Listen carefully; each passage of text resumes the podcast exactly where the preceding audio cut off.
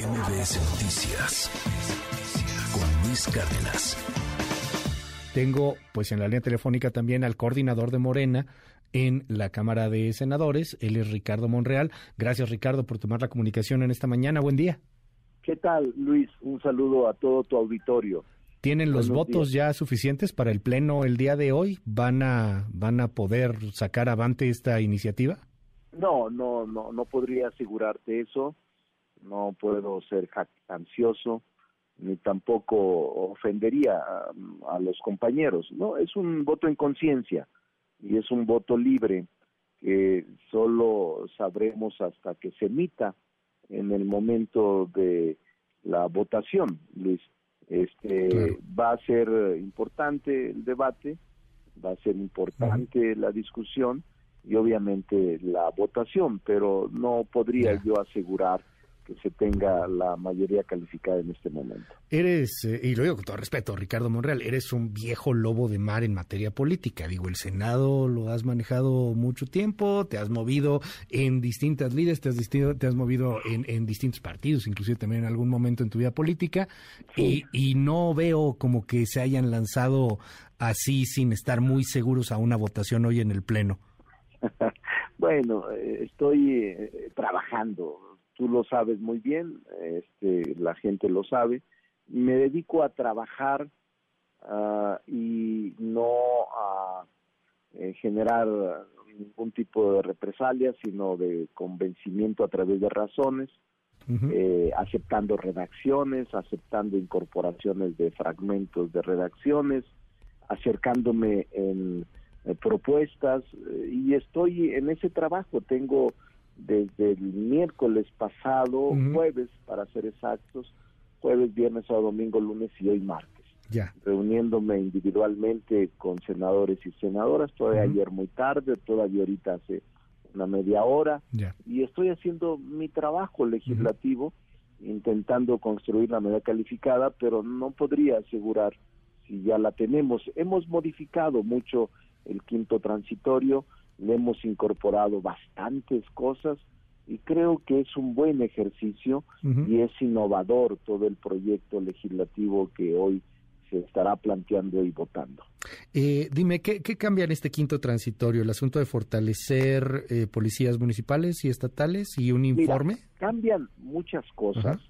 Lo que pasa es que a veces no se lee de manera correcta y la desconfianza siempre es la que priva por delante, no se tiene ninguna confianza en nada y así no puede funcionar nada.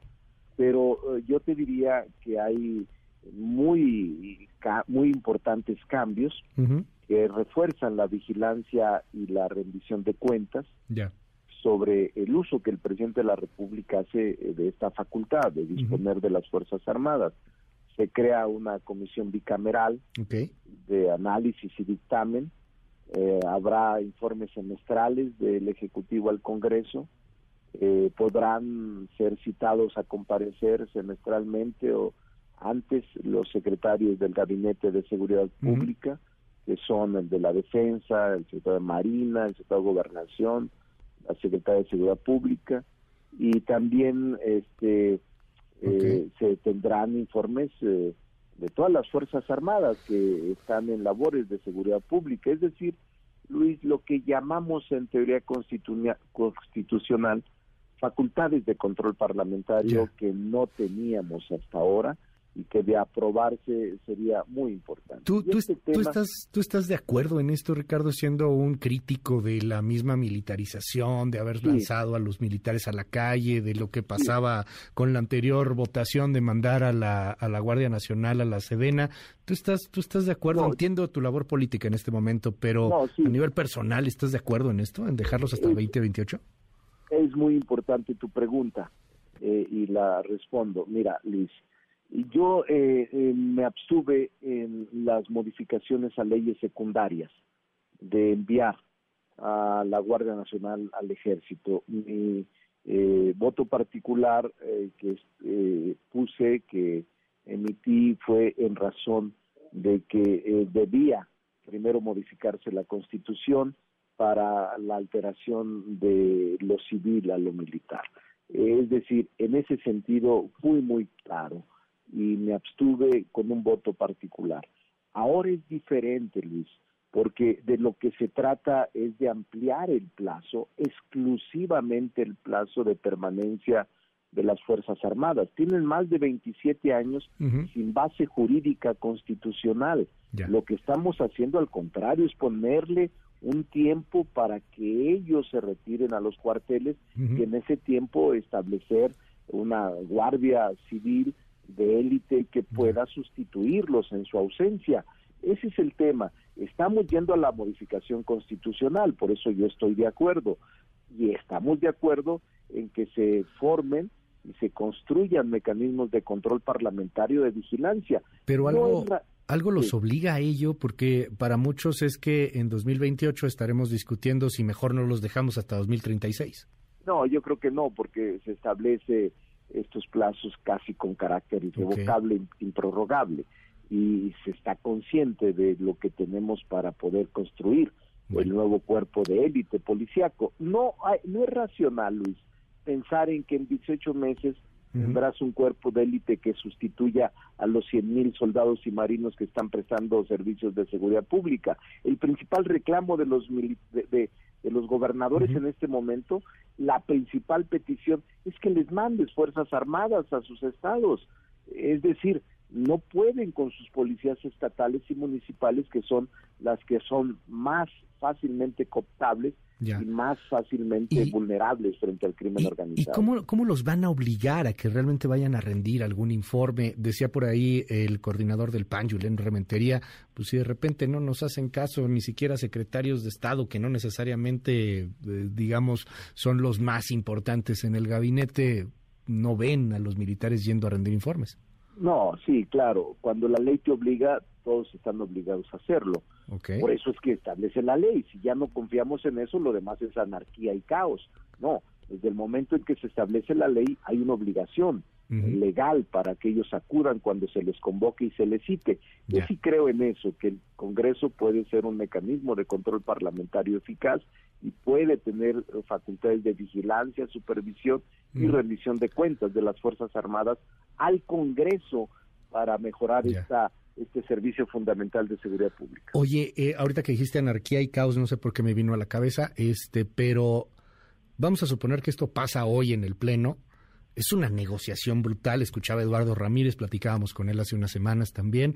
O sea, ha sido una negociación durísima. Pero el día de mañana, en la mañanera, pues alguien va a estar muy contento si pasa hoy esto en el Senado. ¿Le van a agradecer a Dan Augusto López o le van a agradecer a Ricardo Monreal?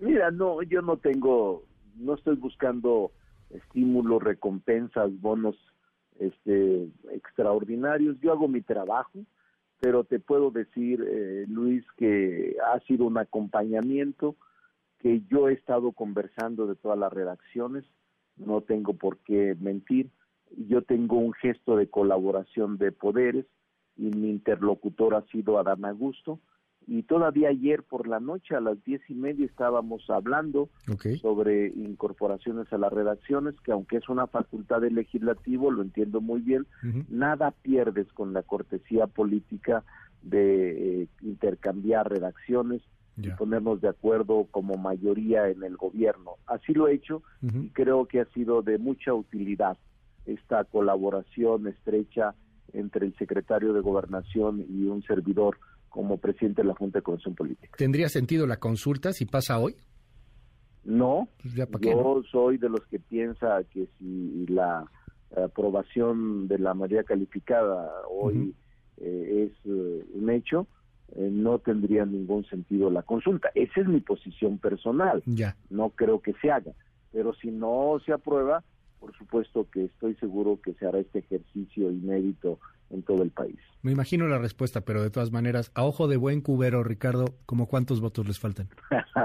no, no, no lo sé, Luis, es que todavía estoy en este momento este, tratando de construirlo, en este momento, así de que no podría adelantar vísperas y no quiero eh, mentirle a la población. Déjame plantearle así, nomás les faltan votos del PRI, ¿verdad? O sea, no, no o, viene otro Raúl Paz, algo por el estilo. No, no, no, no, no. Estamos construyendo con algunos otros, pero no, no nada, nada más allá de eso.